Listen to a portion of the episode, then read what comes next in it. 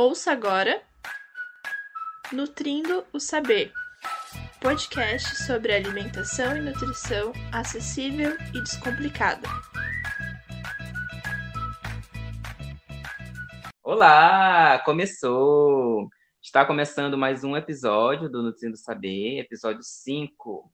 No episódio de hoje, pessoal, nós vamos falar sobre alimentos e suplementos que contribuem para evitar o envelhecimento precoce.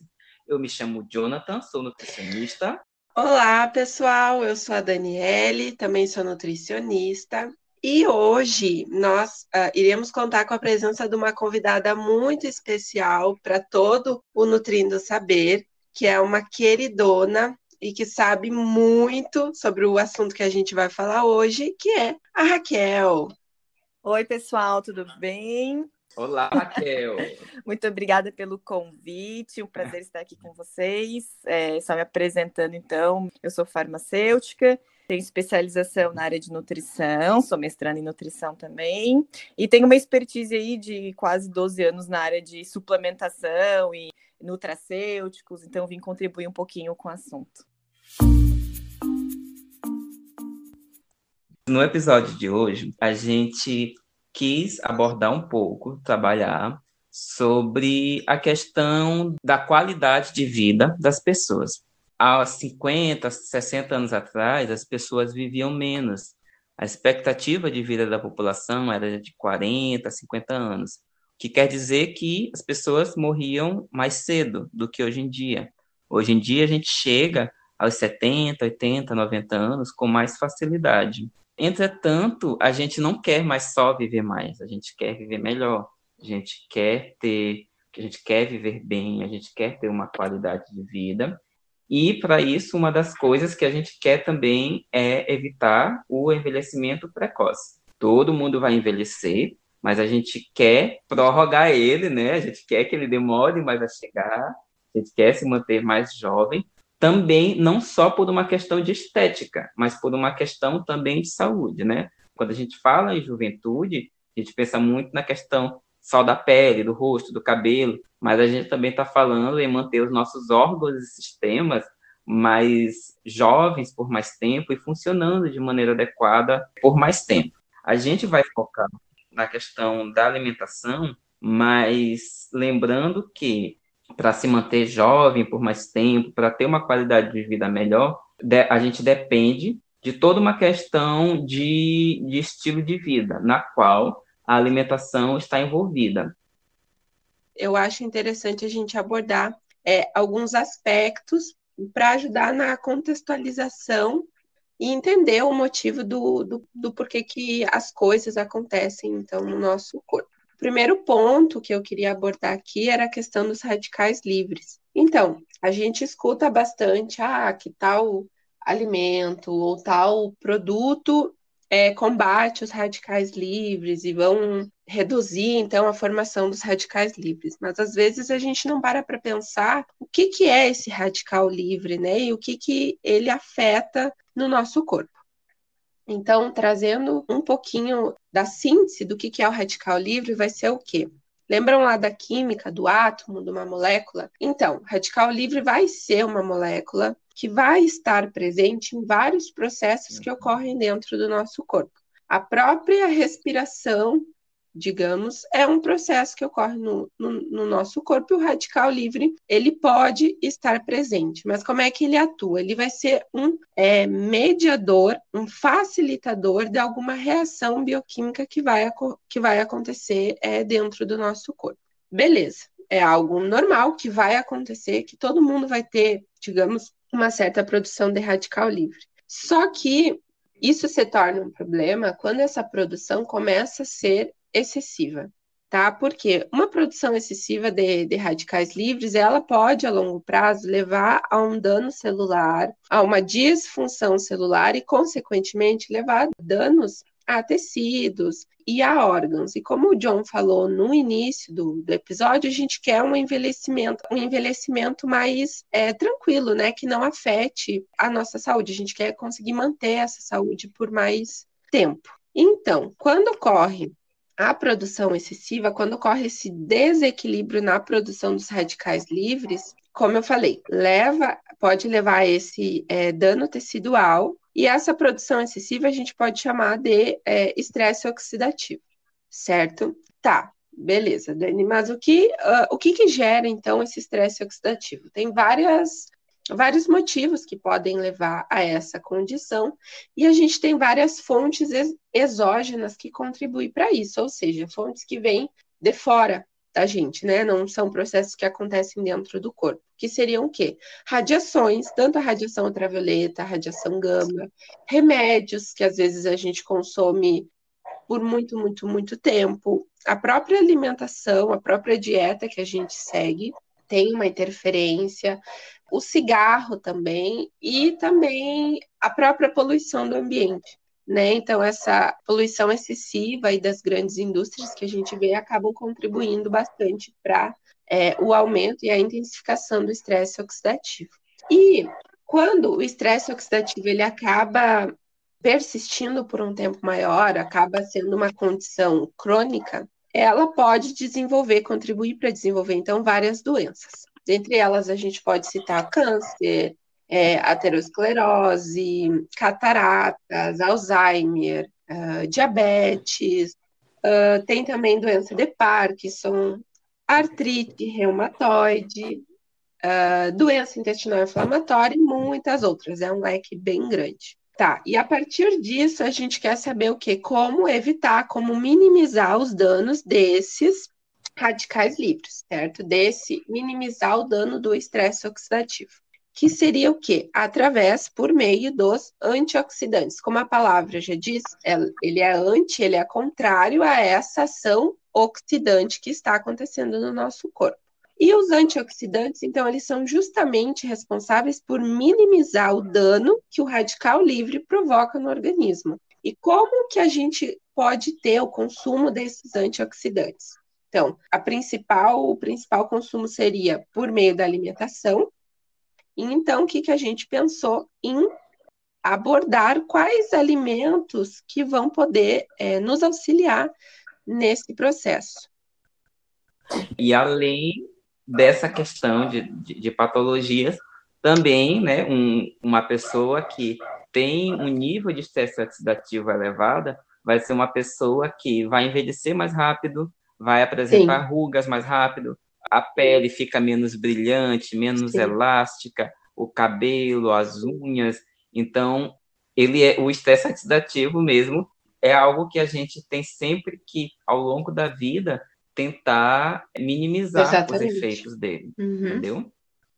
Só queria pontuar que acho que a Dani também comentou isso muito bem, mas sempre lembrando que na verdade a gente tem que manter a nossa balança equilibrada, né? Para as pessoas Exatamente. não se assustarem tanto essa questão do, do, dos radicais livres e estresse oxidativo, ele é algo natural do nosso organismo, Sim. só que o que acontece uhum. com a modernidade, uhum. né, entre aspas, aí, é o nosso estilo de vida atual, essa balança acaba descompensando muito, e aí por isso que a gente tem esses efeitos. Por isso, isso. que também, para a gente também ter cautela quando lê materiais nas mídias, enfim, para a gente ter um pouquinho mais de. ter um pouco mais crítico nisso, né? Entender que o nosso corpo ele é inteligente para poder é, lutar contra isso, se nós damos para eles os micronutrientes né, necessários para que ele possa enfrentar e minimizar esses, esses efeitos. Não, eu ia dizer só que é bom ressaltar mesmo que a gente tem essa produção natural, como a Raquel falou, de radical livre, e a gente tem também uma ingestão de antioxidantes. E a gente tem quem combate esses radicais livres. Só que quando ocorre, então, esse desequilíbrio, é aí que está o problema. É, o que Raquel pontuou é extremamente interessante. O nosso organismo vai produzir radicais livres o tempo todo, e ele, nas quantidades adequadas, ele tem o seu papel Sim. benéfico, o seu papel fisiológico ele ajuda o nosso corpo a evitar invasão por micro-organismos, ele melhora o sistema imunológico, mas as quantidades adequadas. O que acontece é que, com o, o nosso estilo de vida moderno, muitas vezes as pessoas se expõem a uma série de fatores que aumentam uhum. a produção de radicais livres e tem uma série de estilos de vida que diminuem a ingestão de antioxidantes. Então, é, é é bem uma representação de uma balança de equilíbrio. os, os radicais livres vão existir, mas a gente tem que dar, principalmente através da alimentação, fontes de antioxidantes. Então, e até, é era até uma coisa que eu queria pontuar, era em relação ao consumo de alimentos ultraprocessados, que agora, né, voltamos a essa polêmica, aqueles alimentos refrigerantes, é, hambúrgueres, aqueles cereais matinais industrializados, que alguns estudos já apontam que o consumo desses alimentos também tendem a envelhecer as células do nosso organismo. Para se ter saúde, para se manter jovem por mais tempo, é necessário ter uma mudança em todo o estilo de vida, que a pessoa tenha um estilo de vida saudável como um todo. Uhum. A gente uhum. destaca que existe um superalimento sagrado que se a gente fala, se a gente falar esse alimento, a pessoa ficar comendo só esse alimento, esquecer todo o resto, quer dizer que ela não vai envelhecer ou que ela não vai ter problemas de saúde, entendeu? Exatamente, é uma mudança uh, de hábitos alimentares.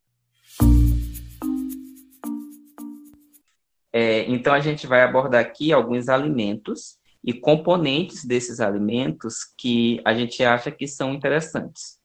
E o primeiro alimento, pessoal, que a gente vai trazer é o tomate. Ele que é bem consumido entre nós brasileiros, né? Aqui no Brasil a gente tem uma infinidade muito grande de tomates. A gente tem o tomate cereja, o italiano, Débora, holandês, caqui, preto, tem o roxo. E o consumo benéfico, o consumo regular de tomate traz uma série de benefícios para o organismo a característica né, de dar uma proteção solar, ou seja, proteger a pele contra a agressão dos raios ultravioleta, melhora o aspecto da pele do cabelo, deixa a pele com um aspecto mais brilhante, mais natural, e, e auxilia também na saúde dos ossos. O tomate tem nutrientes que são incríveis uhum. e a gente destaca alguns, né?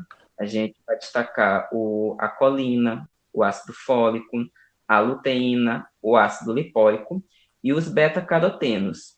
Além desses nutrientes, a gente tem também o licopeno. O licopeno é um nutriente que é um pigmento que dá a cor ao tomate, né? É ele que dá essa cor vermelha, tão bonita. E a gente tem algumas curiosidades, né? Como é que eu devo consumir o tomate? Em saladas, em molhos, como é que eu devo dar preferência, né? Quando a gente pensa em licopeno, o calor libera esse nutriente. Então, a gente, se a gente pensa num molho e a gente está pensando na ingestão de licopeno, o molho é mais adequado. Porém, o aquecimento destrói a vitamina C. Então, se eu aqueço o, o tomate, eu vou perder esse nutriente. Então, qual a forma correta de consumir tomate? As duas que eu só queria pontuar que quando eu falo de molhos, eu estou falando de molho caseiro. Vamos evitar aqueles molhos industrializados. E outra coisa é que a gente usa o, o, o tomate em preparações salgadas na cozinha, mas botanicamente falando, o tomate não é um legume, na verdade ele é uma fruta.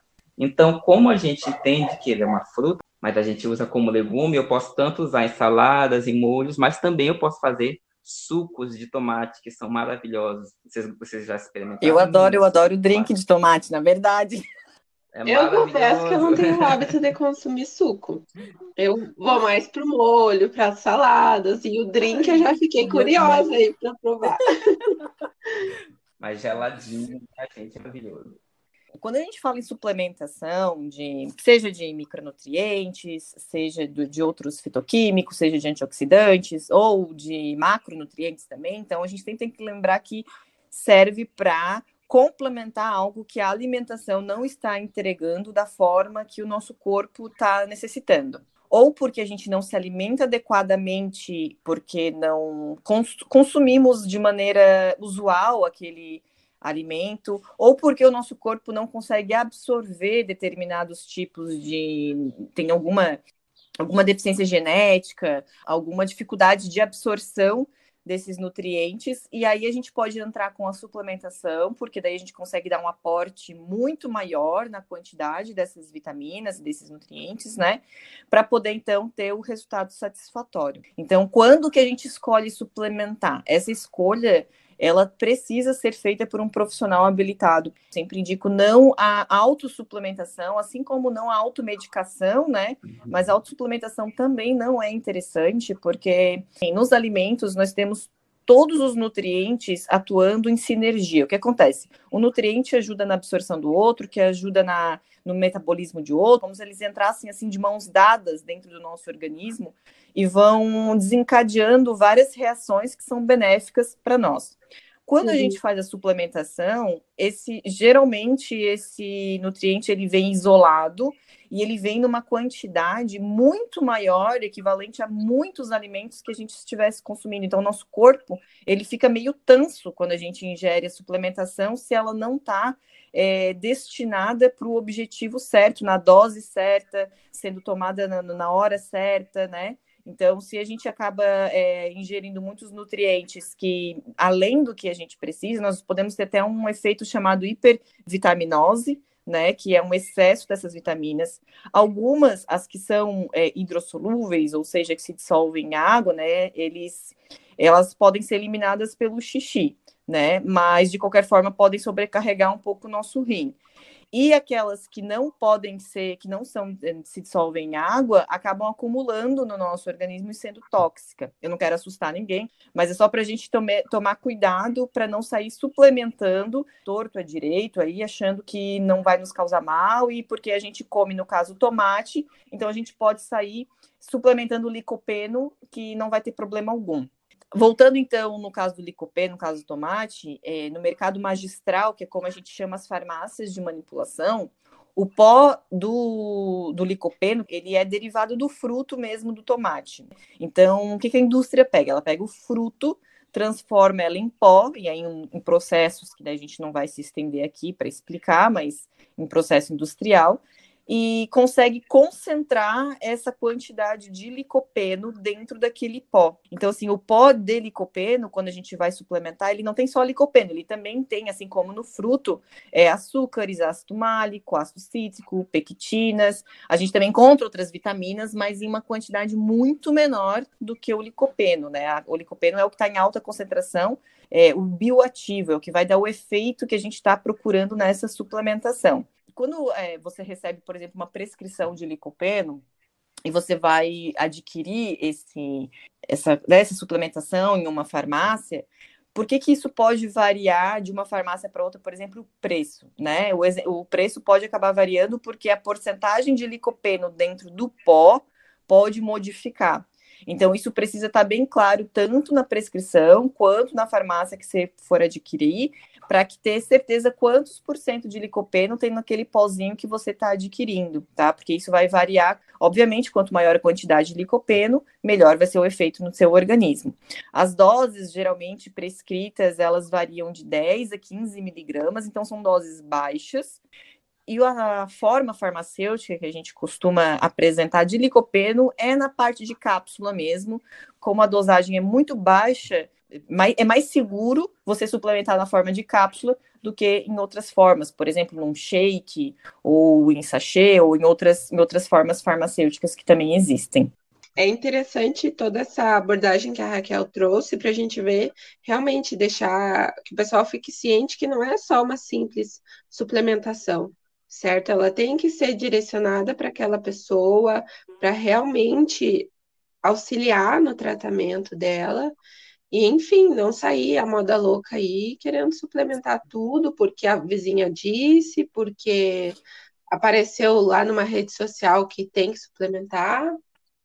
E outra coisa, minha gente, é... ninguém vai sair por aí tomando licopeno, suplementação de licopeno ou de qualquer outro nutriente, porque ouviu este episódio no Nutrino Saber ou em qualquer outro lugar, entendeu? É, a suplementação é, é legal, mas é algo para as pessoas levarem Exatamente. e discutirem com o seu nutricionista. Dando continuidade, a gente vai falar agora sobre o abacate. Essa fruta verdinha, tão, tão linda, tão gostosa. O abacate é uma fruta, né? Que vai variando a forma de consumo de acordo com a região. No México, por exemplo, eles comem mais em preparações uhum. salgadas, principalmente na forma de guacamole. E aqui no Brasil a gente consome mais em preparações doces, como vitaminas, músculos e etc. Né? O abacate é rico em potássio, vitamina B6, ácido fólico, glutationas e também, que a gente quer destacar, na vitamina E, que é o nosso alfa-tocoferol. Exatamente, João. Eu só queria fazer um adendo que eu sou mais fã do abacate da forma é, salgada, preparado com guacamole. E olha que tu também. E olha que combo legal, porque no guacamole o que, que a gente bota junto, que a gente acabou de falar? Tomate. Então, viram? A gente já tem um combo aí só numa, numa preparação. Um pouquinho antes da gente falar, então, propriamente da vitamina E, a gente tem que ter uh, em mente que as gorduras que a gente consome, os lipídios, elas são uh, essenciais, né? Porque elas exercem inúmeras funções dentro do nosso corpo. Tá, mas e o que que isso tem a ver com a vitamina E? Então, a vitamina E, ela é uma vitamina lipossolúvel, ou seja, ela é solúvel em gordura, e ela atua como antioxidante. O que que ela faz? Então, ela inibe a peroxidação lipídica, ou seja, ela consegue se infiltrar na membrana da nossa célula e ela, digamos, auxilia na atuação, na ação das gorduras. Outra coisa, nesse processo que a vitamina E atua como antioxidante, é importante a gente ressaltar que ocorre uma doação uh, de elétrons nesse processo. Lembrando lá da química, então, que o elemento tem uh, elétrons, então, nessa doação, ela acaba formando uma outra substância, digamos, uma outra derivação, que a gente chama de é, tocoferoxil. E esse tocoferoxil acaba se tornando novamente um radical livre que está ali e pode se juntar com alguma outra molécula oxidante e novamente iniciar um ciclo de estresse oxidativo, é, intensificando aí, voltando com uma certa inflamação. E aí, como é que a gente barra essa ação do tocoferoxil? Que a gente vai falar mais para frente de outro é, micronutriente. Então, para barrar a tocoferoxil com a ajuda da vitamina C. Então, vai ser a vitamina C que vai ser responsável por, digamos, é, reorganizar esse tocoferoxil e transformar ele novamente em alfa-tocoferol, então, para ela continuar exercendo essa ação antioxidante.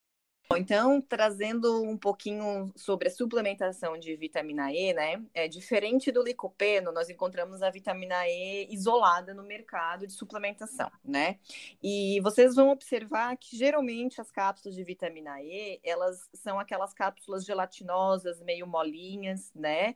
E, e, elas já são é, feitas dessa forma para serem melhores absorvidas, porque assim como a Dani falou, ela é uma vitamina lipossolúvel, então ela precisa desse óleo também para ser absorvido, né? A desvantagem disso é porque quando é, você encontra as cápsulas é, oleosas de vitamina E, elas já vêm nas doses pré-prontas, assim, entende? Então você por, geralmente vai encontrar cápsulas de 200 a 400 UI. UI significa unidades internacionais que é uma medida, uma unidade de medida semelhante ao miligrama, gramas, mas também dentro da na, na, indústria farmacêutica, na indústria de suplementação, a gente encontra ela na forma de pó também, com a vantagem de que daí quem for prescrever vai conseguir misturar com outras vitaminas, por exemplo, também se quiser misturar ali com licopeno, com a vitamina C, de repente, né, se esse paciente está precisando é, melhorar toda essa via antioxidante, ele vai poder fazer combinações, o prescritor, de forma a otimizar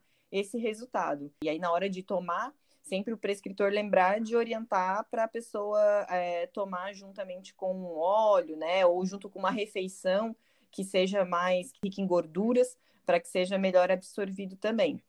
Só que a suplementação de vitamina E, ela precisa ser feita com muito, muito cuidado, tá? Isso é uma das, das suplementações mais cautelosas, porque se a gente ultrapassa a dose que o nosso organismo está pedindo, isso é muito particular de cada organismo, ao invés de ela ter uma ação antioxidante, ela tem uma ação pró-oxidante. Então, assim, é indispensável que você, claro, nos alimentos você não precisa se preocupar com isso, como eu falei, né? O alimento ele é inteligente, ele vem nas quantidades de vitamina correta. O seu corpo, se ele não precisar daquele nutriente, ele vai poder utilizar toda aquela matriz que está vindo junto com o alimento de forma benéfica.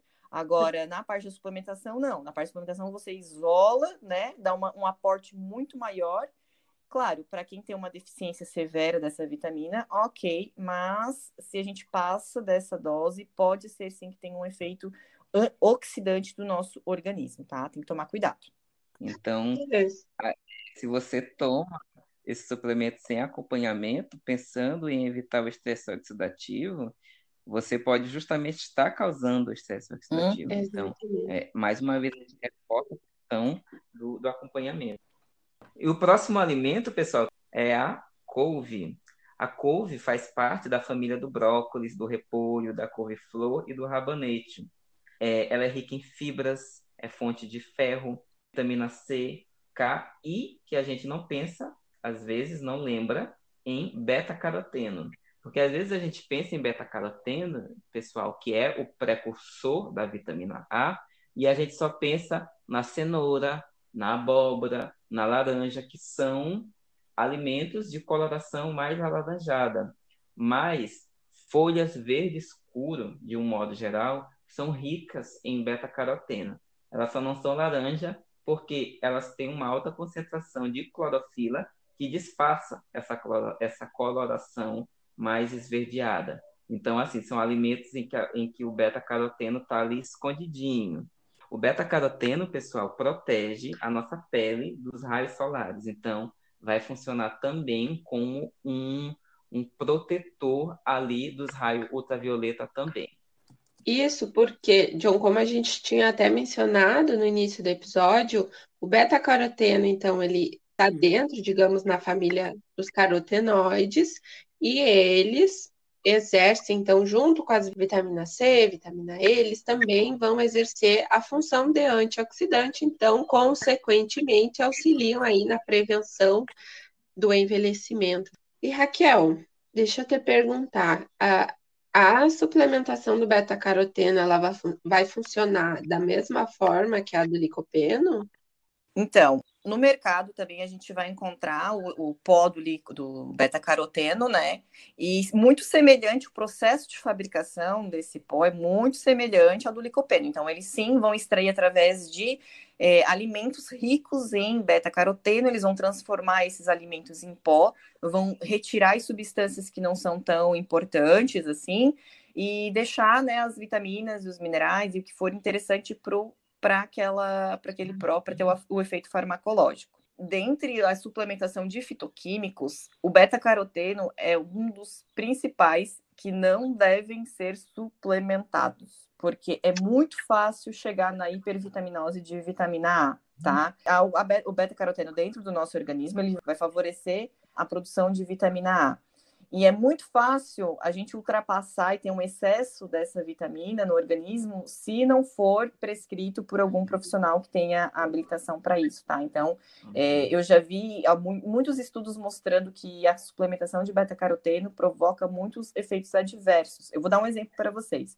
Eu até tinha feito esse cálculo com cenoura, mas trazendo para couve, por exemplo, uma folha de couve manteiga, ela possui em média 3.800 microgramas de beta-caroteno, tá? Isso equivale a mais ou menos 3,8 miligramas. Uhum. Geralmente as doses prescritas, tá? Quando, um, claro, quando alguém precisa dessa suplementação, tá? Numa hipovitaminose, hipovitaminose, tudo bem. Mas, por exemplo, geralmente as doses elas variam de 30 miligramas a 300 miligramas para adultos e de 30 a 150 pra, miligramas para crianças. Então, quer dizer que isso equivale de 8 a 80 folhas de couve por dia. Imagina você comer 80 folhas de couve num dia, né? Então, Sim. isso, para a gente ter uma noção de realmente como a suplementação ele acaba sendo algo extremamente concentrado e precisa ser feita com muita cautela. E agora que a gente está entrando no mês de outubro, já, né? Nossa, já no mês de outubro, é, começa o verão. E quando eu trabalhava na, no balcão das farmácias, né, era muito comum chegando ali outubro, novembro, as pessoas procurarem desesperado por suplementação de beta-caroteno, de extrato de beterraba. E faziam um mix assim e vinham às vezes até vinham com prescrição, mas geralmente é, vinham assim porque tinham lido em algum site alguma coisa porque uhum. queriam fazer essa suplementação para melhorar o bronzeado. Porque, de fato, uhum. como já foi aqui falado, né, como ela atua muito na nossa pele, ela acaba também deixando o nosso bronzeado mais bonito. Mas, se feita suplementação no excesso, isso pode trazer toxicidade para o nosso organismo, então a gente precisa tomar cuidado. E ela precisa também ser tomada cuidado, a suplementação, para quem tem insuficiência hepática ou renal, tá? Isso realmente tem que tomar cuidado na hora de suplementar. É, meninas, o próximo alimento é uma fruta uma fruta que você sabe que eu sou muito fã, é a romã. Então, a romã é uma fruta que é originária lá do, lá do Oriente Médio. Aqui no Brasil, a gente consome, mas talvez deveríamos ter mais o hábito de consumir a romã, porque é um alimento simplesmente maravilhoso.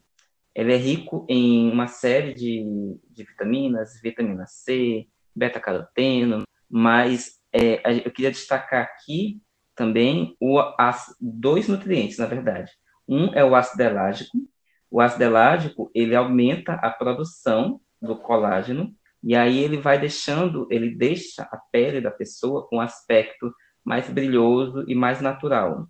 O ácido elágico não está presente na romã, ele está presente de um modo geral em todas as frutas de coloração vermelha, no morango, no mirtilo, na, na framboesa. Nós temos também o ácido gálico. O ácido gálico, ele funciona meio que como um, um guardião do ácido elágico. Então, o primeiro aumenta a produção do colágeno e o segundo, que é o ácido gálico, ele impede, diminui a destruição do colágeno. Então, ele também atua deixando a pele com um aspecto mais homogêneo, livre de manchas, clareia a, o aspecto da cutis e ele também agrega características antioxidantes, que são capazes de diminuir a produção, o surgimento de rugas. Então, gente, o extrato seco do romã, ou vocês vão encontrar aqui também é, as propagandas falando é, como pomegranate, que na verdade não é assim que se pronuncia, mas ele é o nome em inglês que trouxeram aqui para o Brasil. E o próprio nome diz, é um extrato concentrado do romã, assim como o licopeno, assim como o beta-caroteno. Então, eles pegam um romãzinho e eles conseguem transformar na forma de pó e também concentrar a parte do ácido elágico. Então, por exemplo, um bom extrato de romã, ele vai possuir em média 40% de ácido elágico, que é muito, né? Se comparado, por exemplo, com o que tem dentro da própria fruta. E o resto é, das substâncias que contém podem ser também outros antioxidantes, vitamina C também, vitamina B5 e potássio. Mas precisa ficar ligado que dentro de um fornecedor para outro, de uma farmácia para outra, essa porcentagem do ácido elágico pode ser menor. Então, quando o prescritor for lá fazer a sua receita como suplementação de ácido elágico ou suplementação do extrato seco de romã, isso precisa ficar também bem claro para que a gente não acabe tomando menos do que precisa, né? De, dentro menos do que está sendo recomendado, tá? Outra questão aqui que as doses, geralmente, desses extratos, eles variam de 50 miligramas até 1 grama por dia, né? 50 miligramas até 1000 miligramas. E essa faixa de doses, ela é bem interessante, ela é bem abrangente, porque ela pode ser utilizada tanto como prevenção de algumas enfermidades ou como tratamento. Então, quando a gente utiliza ali na dosagens menores, nós estamos utilizando como prevenção, né? E quando utiliza daí em doses maiores, de um grama por dia, por exemplo, é porque a gente está querendo tratar algumas enfermidades que o ácido elágico vai, consumir, é, vai conseguir estar tá revertendo. E, e, Raquel, tu sabe que eu estive envolvido num, num estudo, né? Que a gente ia utilizar, vamos utilizar, na verdade, é, o extrato seco uhum. da romã com uma população específica, uhum. né? Pacientes portadores de doença renal crônica. E, assim, a romã é algo muito interessante de se consumir, de se utilizar é, diminui o estresse oxidativo, diminui a inflamação, diminui o envelhecimento precoce e previne também o surgimento de outras doenças, como doenças cardiovasculares, Exatamente. diabetes, regula a pressão arterial. Então, é, é algo é, bastante interessante. E a gente, quando a gente pensa em romã, a gente pode pensar também em comer a fruta em natura mesmo, mas a gente também pode pensar em fazer sucos, a gente também pode pensar em agregar em, em, em bolos, em pães, fica muito legal. E também a gente pode pensar também no extrato seco de romã, como a Raquel falou, desde que com acompanhamento profissional. É porque, na verdade, na nossa, na, aqui no sul, pelo menos, né, o romã a gente acaba vendo no mercado, geralmente mais no final do ano, né? É difícil tu encontrar o ano inteiro um romã no mercado, Sim. assim. E às vezes num preço também muito uhum. caro quando vem. É. Então, às vezes, nesse caso aqui, eu realmente acho que a suplementação de romã, quando prescrita, ela tem essa função também, porque também não é um, não é um fruto que a gente tenha contato tanto quanto os outros, né? E por último, os alimentos cítricos, as frutas cítricas, no qual, aqui no Brasil, a gente tem uma infinidade muito grande, né? São muito populares. As laranjas, né? De um modo geral, laranja, laranja lima, laranja pera. A gente vai ter também é, as, né? Que no sul as meninas chamam de bergamota, de pocã. Aqui a gente chama mais de tangerina. E, claro, não podemos esquecer do limão, né? E essas frutas são ricas não só em vitamina C, como também em beta-carotenos e também em flavonoides, que são extremamente interessantes. O consumo frequente de alimentos de frutas cítricas se relaciona bastante com a prevenção de inúmeras doenças, né? É, e aqui a gente já reforça aquela questão da, da vitamina C, que ela não só funciona como um antioxidante, de que forma? É, a vitamina C, ela atua, a Dani já até meio que falou isso, né? Mas ela é meio que um guarda-costa, um segurança da uhum. vitamina E. A vitamina E vai prevenindo o estresse oxidativo e a vitamina C vai é, impedindo que a vitamina E seja destruída. E quando ela é destruída, ela faz a reciclagem, ela meio que ressuscita a vitamina E. Né? Exatamente, é isso mesmo. Conseguiu traduzir certinho. E não só também a vitamina C não atua só é, então regenerando aí a vitamina E, mas ela atua então de forma isolada como um antioxidante. E aí o que que ela atua? Por ser um antioxidante, ela vai con conseguir é, reduzir a produção de alguns compostos oxidantes, a gente tem o peróxido de hidrogênio, o superóxido, que a vitamina C justamente vai fazer isso que o John falou, ela vai barrar, ela vai inibir esses compostos de agirem e de intensificar o estresse oxidativo que a gente comentou no, no início do podcast. E outra coisa, a vitamina C ela também vai proteger as nossas células de defesa do corpo, vai proteger, então, minimizando os danos oxidativos, então, protegendo mesmo essas células contra é, a oxidação uh, precoce. E fora que a vitamina C estimula a produção de colágeno, né? Então, para quem quer ter uma pele, uma cutis tão bonita, tão luminosa como a da Dani e a da Raquel. Imagina!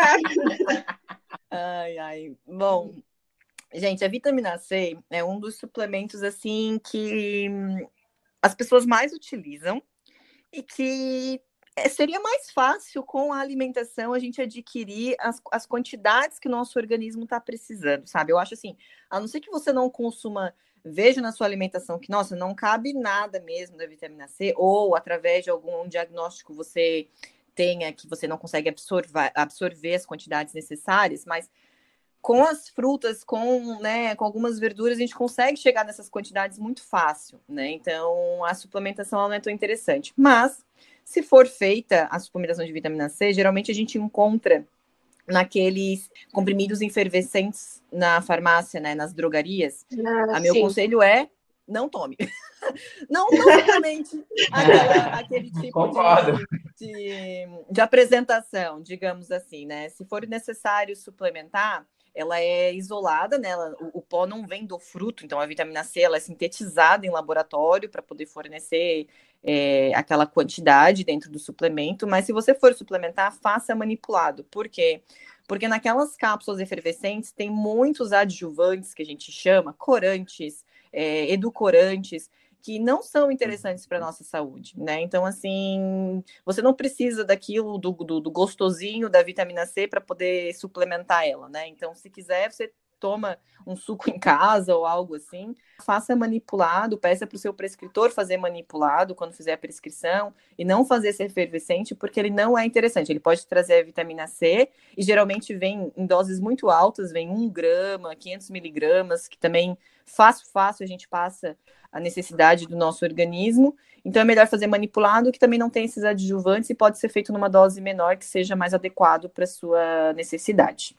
E mais uma vez, Raquel, a gente volta naquela, naquela questão de é, vitamina C em excesso já vai funcionar como um uhum. pró-oxidante, ou seja, ao invés e também é, esse excesso também pode causar, também pode trazer outras consequências danosas para o organismo, como no caso de litíase renal, né? Cálculo. Uhum. Então, é, é algo que a gente tem que ter bastante atenção. Bom, pessoal, então a gente fez a enquete no, nos stories do Instagram do Nutrindo Saber, né? E questionando qual era o composto bioativo do tomate.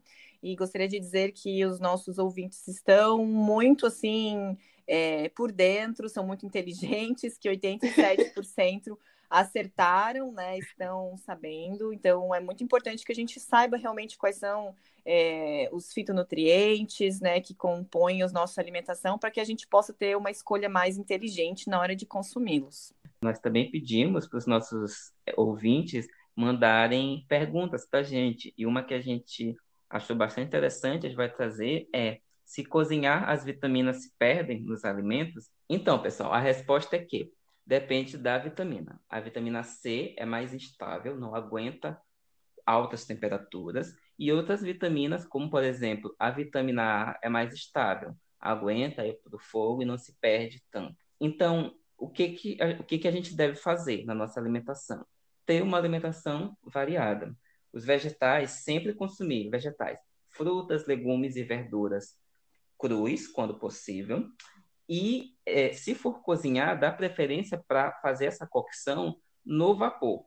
Caso não seja possível fazer essa cocção no vapor e for cozinhar em água, cozinhar os vegetais utilizando pouca água. E se você estiver fazendo uso de um alimento, de um vegetal orgânico, dá para reaproveitar essa água para fazer outra preparação. Aquela água que sobrou, então, para preparar um arroz, um risoto, um macarrão, a gente dá, a gente pode utilizar. Exatamente, John. Então, já aproveitando essa tua deixa, a outra enquete que a gente fez nas nossas redes é, foi perguntando se o pessoal queria saber formas diferentes de incluir a couve na alimentação. E a resposta foi que 100% gostariam aí de saber. E então a gente vai expor lá nas nossas redes algumas receitas uh, que a gente pode usar a couve. Então, a gente tem purê, pode fazer purê de couve, risoto de couve, que fica sensacional. A gente vai colocar no perfil do Nutrindo Saber uma receitinha para vocês com couve, que eu acho que vocês vão gostar bastante. Isso aí. Pessoal, nós queríamos destacar que, voltando àquela questão, não existe alimento milagroso que só comer ele vai ficar tudo ok.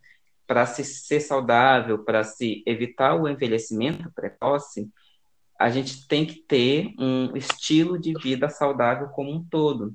E, acima de tudo, ser feliz, que é isso que, de fato, interessa. Isso mesmo que tu falou, John. E outra coisa, eu estou extremamente é, grata por toda essa troca de informação que a gente trouxe para cá, e eu queria agradecer imensamente a presença da Raquel. Eu penso que ela contribuiu muito com o nosso tema. Raquel, novamente, Obrigado. muito obrigada. A gente te espera mais vezes para outros episódios aqui. Não, gente, eu queria agradecer, né? Eu acho que bom, todo mundo sabe que eu sou a louca da suplementação, porque eu acho que quanto maior o conhecimento que a gente tem nisso, mais consciente a gente consegue ter é, da suplementação e dos resultados, né, ter respostas mais positivas e entender que existem os profissionais que são habilitados, que estudam para isso e não é à toa, né? A gente precisa saber e honrar e respeitar o poder desses nutrientes, dessas vitaminas, né, no nosso organismo, fazer isso de forma adequada. E eu fiquei muito feliz do convite, agradeço imensamente, espero voltar aqui outras vezes com outros temas para a gente debater. E aquilo que o John falou é muito verdade, né? É preciso viver bem, que isso vai com certeza refletir na nossa pele, na nossa autoestima e no nosso estilo de vida como consequência. Um beijo enorme para vocês. Pessoal, se caso vocês tenham ficado com alguma dúvida no episódio, vocês podem mandar em qualquer rede social que a gente vai responder o mais breve possível. Obrigada novamente pela atenção de vocês. E se esse conteúdo te ajudou de alguma forma, te trouxe, esclareceu aí algumas dúvidas, compartilha ele com a sua família, com seus amigos. E é isso. Até o próximo episódio. Um beijo, se cuidem.